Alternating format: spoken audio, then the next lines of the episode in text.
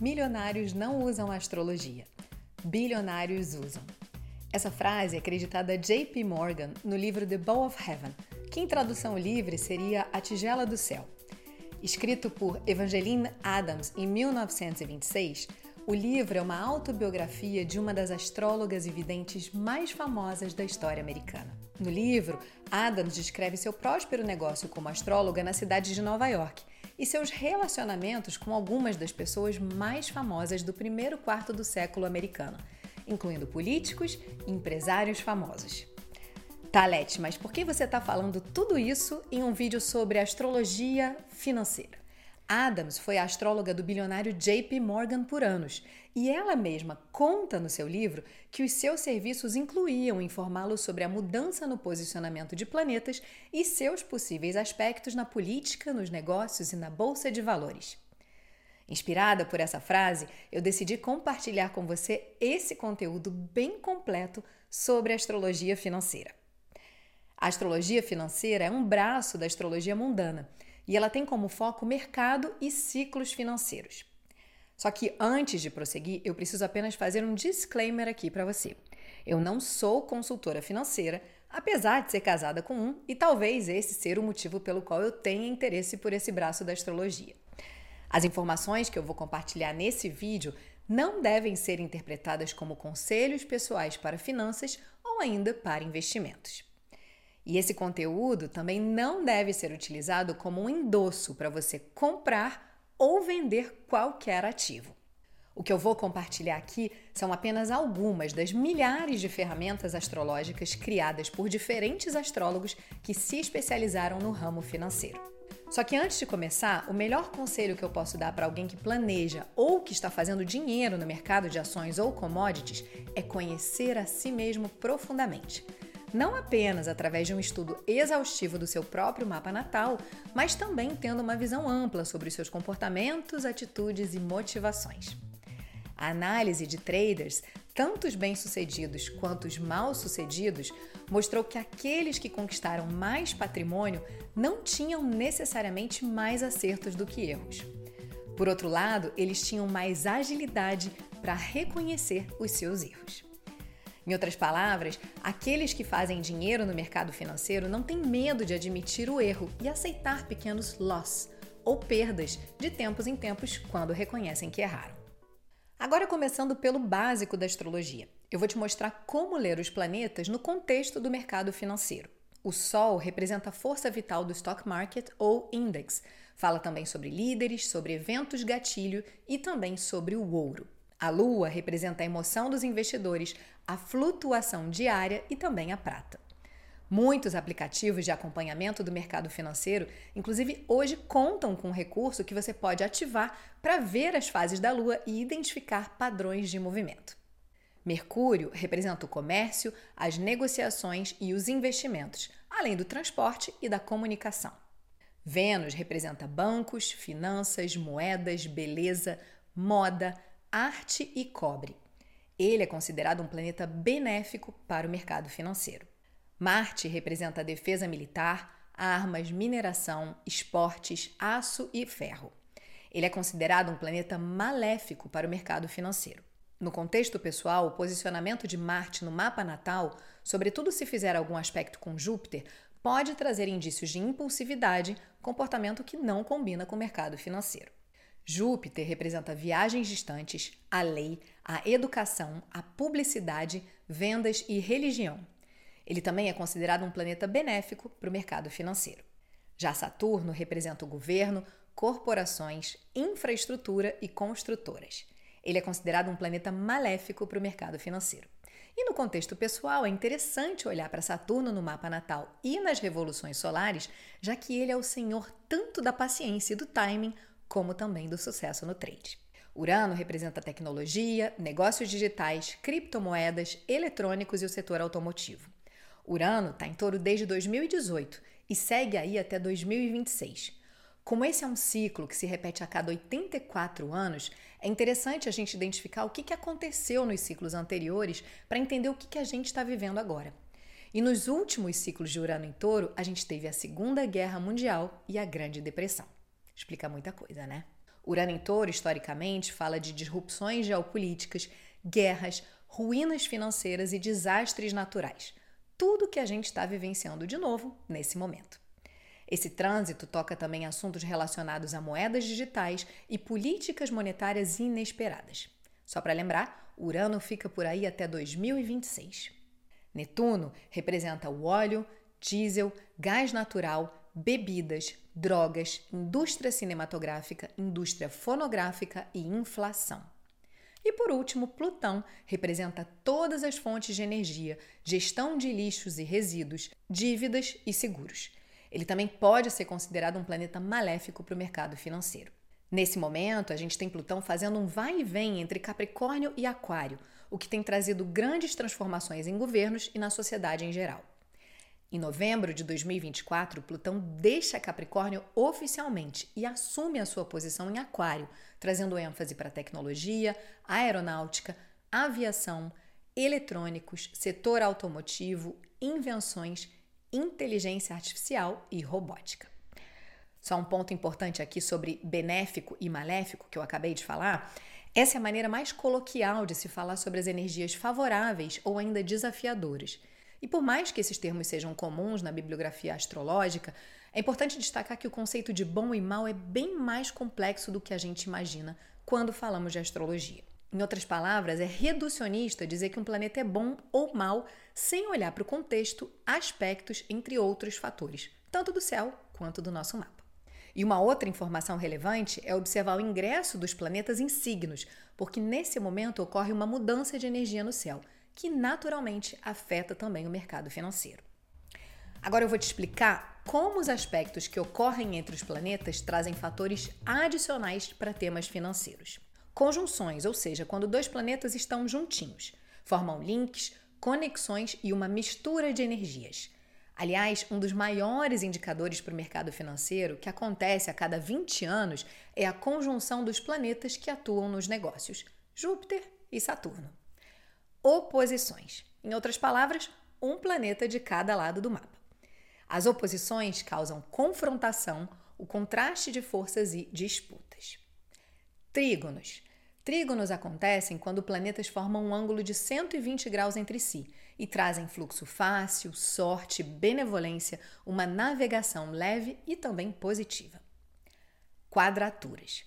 Quadraturas acontecem quando planetas formam um ângulo de 90 graus entre si e causam tensão, desafios, ação, resistência e pontos de inflexão. E sextis. Sextis acontecem quando planetas formam um ângulo de 30 graus entre si e trazem oportunidades para a gente agir. Agora entrando nas ferramentas astrológicas que podem nos auxiliar em leituras no mercado financeiro. A primeira delas é a McQuirter Business Cycle, ou em português, o ciclo dos negócios de McQuirter. Louise McQuirter nasceu em 19 de outubro de 1896 e faleceu no dia 1 de novembro de 1957. Ela foi uma astróloga financeira que afirmava usar a astrologia para prever os mercados financeiros. Alguns acreditam que Louise McQuirter era apenas um pseudônimo do famoso analista de mercado W.D. Gunn, conhecido como Gunn. E se você trabalha ou tem interesse pelo mercado financeiro, certamente já ouviu falar nele. William Delbert Gunn, comumente conhecido como W.D. Gunn ou apenas Gunn, foi um trader e analista do mercado norte-americano que viveu de 1878 a 1955. Ele é conhecido por suas contribuições para análise técnica e teorias sobre o mercado financeiro. Gunn é uma figura lendária no mundo das finanças e suas estratégias de negociação são estudadas por traders e investidores até hoje. Gunn acreditava que os mercados seguiam padrões matemáticos e geométricos previsíveis. Lembrando que astrologia, matemática e geometria andam sempre juntas. Gunn desenvolveu diversas técnicas e ferramentas com base em geometria, ângulos, ciclos e números que supostamente poderiam ser usados para prever movimentos futuros nos mercados. Ele usava ferramentas como Gann Angles e o Square of Nine para ajudar a identificar esses ciclos. Embora Gann tenha tido muitos seguidores e continue a ser estudado por traders, suas teorias também foram amplamente criticadas e consideradas obscuras por muitos no campo financeiro convencional. Independente dessa história ser verdadeira ou não, McQuirter assina o livro Astrology and Stock Market Forecasting, Astrologia e Previsões para o Stock Market, que continua sendo referência nos dias atuais. O livro não está sendo mais editado e os poucos exemplares em circulação podem ser encontrados à venda na Amazon por mais de mil euros, motivo pelo qual eu consegui comprar uma cópia e fiz a minha própria impressão. Nesse livro, McQuirty explica a teoria do ciclo dos negócios, que determina que a curva no volume de negócios é baseada no movimento do ciclo nodal, que dura aproximadamente 19 anos, enquanto os nodos lunares passam pelos 12 signos do zodíaco. Os nodos representam a nossa evolução e se movem no sentido anti-horário na mandala astrológica. Quando o nó do norte atravessa o signo de Leão, os preços vão para cima e ficam acima do normal. Quando o nó do norte finaliza sua passagem por Touro, o ciclo fica normal, entrando em um período de transição de aproximadamente 3 anos enquanto passa pelo signo de Ares. Quando está em Aquário, os preços vão para baixo, ou seja, ficam abaixo do normal. E quando o nó do norte finaliza sua passagem por Escorpião, volta ao ciclo normal por um período de transição, de novo, de aproximadamente três anos, enquanto atravessa o signo de Libra. Claro que isso é uma visão macro do mercado e precisamos olhar também como este ciclo nos influencia localmente e os aspectos que acontecem em cada uma dessas passagens. No momento que eu estou fazendo esse vídeo, o nó do norte está em Ares e vai passar para Aquário entre julho de 2026 e março de 2028. A aplicação prática dessa teoria pode trazer independência financeira para muitas pessoas que são capazes de analisar com anos de antecedência as condições de negócios. Se você quer se aprofundar mais sobre essas histórias, eu indico para você os livros da McQuirter. McQuirter Theory of Stock Market Forecasting e Astrology and Stock Market Forecasting. Eu vou deixar todos os links aqui na descrição desse vídeo para você. Mais uma informação interessante que McQuirter compartilha em seu livro é a influência de signos nos países. Com essa informação em mãos, a gente pode ter uma maior clareza sobre o quanto o ingresso de um planeta, sobretudo os planetas lentos, influenciam os anos subsequentes de um país. Eu vou compartilhar com você aqui alguns exemplos do livro da McQuirter. Ares é uma energia que se conecta com a Inglaterra, Dinamarca e Alemanha. Touro se conecta com a Itália e com a Irlanda. Gêmeos com os Estados Unidos e Egito. Câncer com a China e Holanda. Leão com a França e Austrália. Virgem, Suíça e Turquia. Libra, Japão, Áustria e Argentina. Escorpião, Marrocos e Brasil. Sagitário, Espanha e Arábia Saudita. Capricórnio, Índia e Nova Zelândia. Aquário, Suécia e Rússia. E Peixes, Portugal. Quando Júpiter ingressa no signo de determinado país, a gente acaba tendo um período de prosperidade. Já Saturno pode trazer um período de depressão, guerra, desastres e perdas no stock market. Urano marca um período de revolução, normalmente marcando a passagem de um governo mais restritivo para um mais liberal. E há também, dentro desse período, greves e revoluções. Netuno traz uma desintegração interna, caos, colapso ou ainda inflação. McQuirter não deixa clara a influência de Plutão e diz que não há ainda dados conclusivos sobre ele. Vale ressaltar que o livro que ela escreveu foi publicado em 1977. Olhando para o momento atual, temos Júpiter e Urano agindo sobre a Itália e a Irlanda nesse momento, o que irá gerar uma conjunção futura entre esses dois planetas. A conjunção começa a ser sentida em fevereiro de 2024, mas a conjunção exata acontece no mês de abril, quando ambos os planetas estarão no grau 22 de Touro. Guarda essa informação aí. Nesse momento, pode haver inovações no setor financeiro, mudanças nas políticas econômicas ou movimentos inesperados no mercado. Pode haver também um aumento no interesse por valores sustentáveis, agricultura, bem-estar e questões relacionadas à terra. Já em Portugal, temos a influência de Saturno e Netuno em Peixes, trazendo também uma conjunção futura que vai ser sentida dentro da órbita dos 10 graus até 2026 mas que não tem uma conjunção exata no mesmo grau em nenhum momento até que ambos os planetas entrem no signo de Ares em 2026. Saturno representa estrutura e estabilidade, enquanto Netuno traz uma qualidade mais fluida e idealista. A conjunção aí pode indicar desafios para manter a estabilidade financeira devido a fatores imprevisíveis ou mudanças nas percepções econômicas. Peixes é um signo associado à sensibilidade e intuição. A conjunção pode influenciar a volatilidade nos mercados financeiros devido a fatores emocionais e intuitivos, além de eventos econômicos imprevistos. Saturno aí pode trazer a necessidade de responsabilidade fiscal e gestão econômica rigorosa. Netuno, no entanto, pode desafiar essas estruturas com ideais mais amplos e a necessidade de considerar o bem-estar social em detrimento do lucro imediato. Além dos ciclos dos negócios de McQuirter, na astrologia financeira a gente também usa as efemérides. Eu tenho um livro com as efemérides que consulto diariamente, mas você pode obter as efemérides gratuitamente online na internet no site astro.com. Eu vou colocar esse link no rodapé do vídeo também para você poder acessar. O principal exemplo do uso das efemérides no mercado financeiro envolve Vênus, que fala sobre dinheiro, e Plutão, que fala sobre morte, seja em conjunção, oposição ou quadratura. Para te dar um exemplo, no dia 19 de outubro de 1987, período conhecido como Black Monday, Vênus estava em Escorpião e fez uma conjunção com Plutão. Nesse dia, os mercados mundiais sofreram uma queda repentina no valor dos títulos cotados. Claro que não se deve olhar apenas para um evento astrológico. Olhar para o todo, outros aspectos e posições que estão acontecendo em consonância com o primeiro aspecto visto é fundamental para uma leitura mais apurada. Por isso, pouquíssimos astrólogos se especializam apenas em astrologia financeira. Além das efemérides, há também os graus do zodíaco simbolizados de John Thomas. John Thomas foi um místico galês que viveu entre 1826 e 1908. Ele usou o nome profissional de Charubel para praticar, alegando ser clarividente, ocultista e curador. No ano de 1898, Charubel publicou o livro The Degrees of the Zodiac Symbolized, em tradução livre, os graus do zodíaco simbolizados. O estudo de Charubel determina que quando determinado planeta passa por um grau específico de um signo, algo está simbolizado ali. Em seu livro, ele passa através dos 30 graus de cada um dos 12 signos do zodíaco. Mas aqui a gente vai focar apenas nos graus conectados com a astrologia financeira, os graus 23 e 24 do signo de Touro. Aproveita e já olha aí no seu mapa natal ou revolução solar se você tem algo aí nesse grau de Touro. Grau 23 de Touro. Um rei senta-se num trono, atrás dele está uma figura velada em preto. Grau de colapso. Para Charubel, significa aquele que sofrerá infortúnios no auge de sua carreira e cuja queda será perigosa na proporção do auge que alcançou.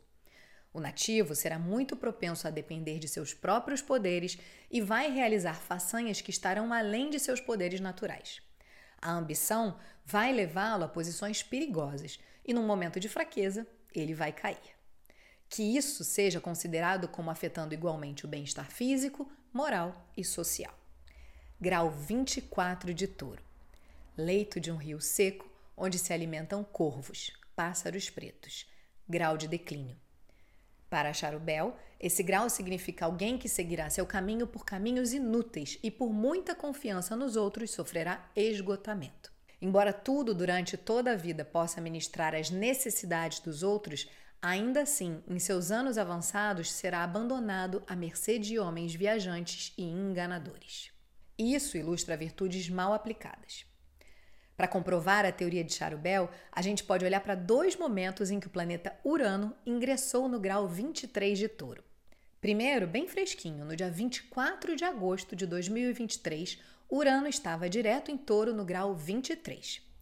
Nesse dia, a gente pode ver as seguintes notícias nos jornais.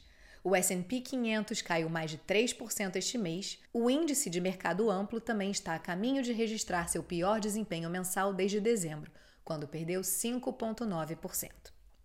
E depois, em setembro de 2023, quando Urano retornou ao grau 23 por estar em movimento retrógrado. Essa aqui é a imagem de setembro. Em abril e maio de 2024, a gente vai ter Júpiter e Urano passando por esses graus. Fica a dica. Mais uma vez, os estudos sugerem que é preciso mais um trigger ou gatilho para que a energia do grau se manifeste. Como Urano é um planeta lento e passa alguns dias em um mesmo grau, o trigger acontece quando Urano forma um aspecto com outro planeta. Se você quiser ler mais sobre os graus de Charubel, eu vou deixar mais um link aqui no rodapé do vídeo para você. Quiron em Ares. Claro que Quiron não podia ficar de fora da astrologia financeira. E ele aparece marcando um ciclo de inflação sempre que passa pelo signo de Ares coisa que está acontecendo no momento em que estou fazendo esse vídeo.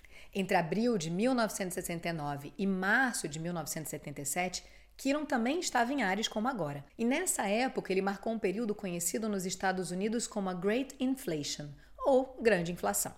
A inflação apenas voltou ao controle quando Kiron ingressou no signo de Touro.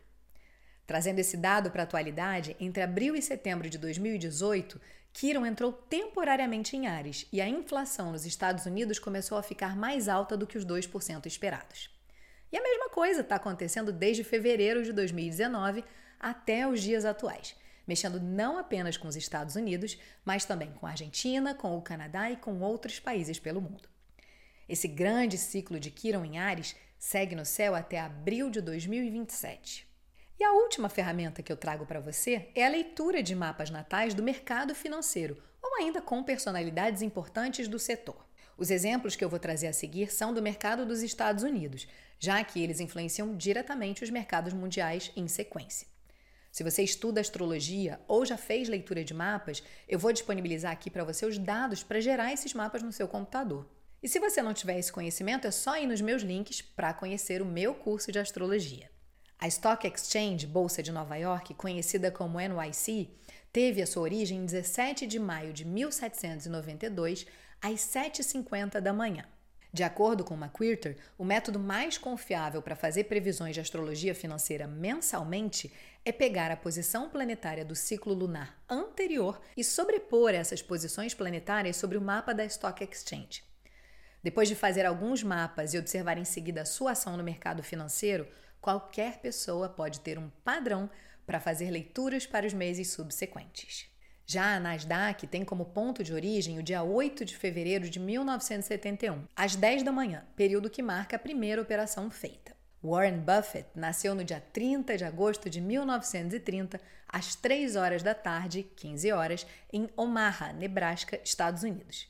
E no momento desse vídeo, ele tem 93 anos. Buffett tem Vênus, o planeta das finanças e estabilidade, na casa da missão e propósito de vida. No topo do céu, ele tem Mercúrio. E uma das maiores curiosidades sobre Buffett é que ele gasta aproximadamente 80% das horas de trabalho lendo e estudando assuntos mercuriais. Já Júpiter, o planeta da expansão, está na casa dos casamentos e parcerias no signo de Câncer, trazendo a busca por segurança em um nível mais familiar e ancestral. Buffett seguiu os passos do seu pai e comprou a primeira ação aos 11 anos de idade. Aos 13 anos, ele entregava jornais. Olha o Mercúrio dele de novo agindo por aqui. Aliás, falando no signo de Câncer, ele vive na mesma casa em Omaha desde 1958. Ele comprou essa casa por 31.500 dólares americanos e hoje ela vale mais de 700 mil dólares.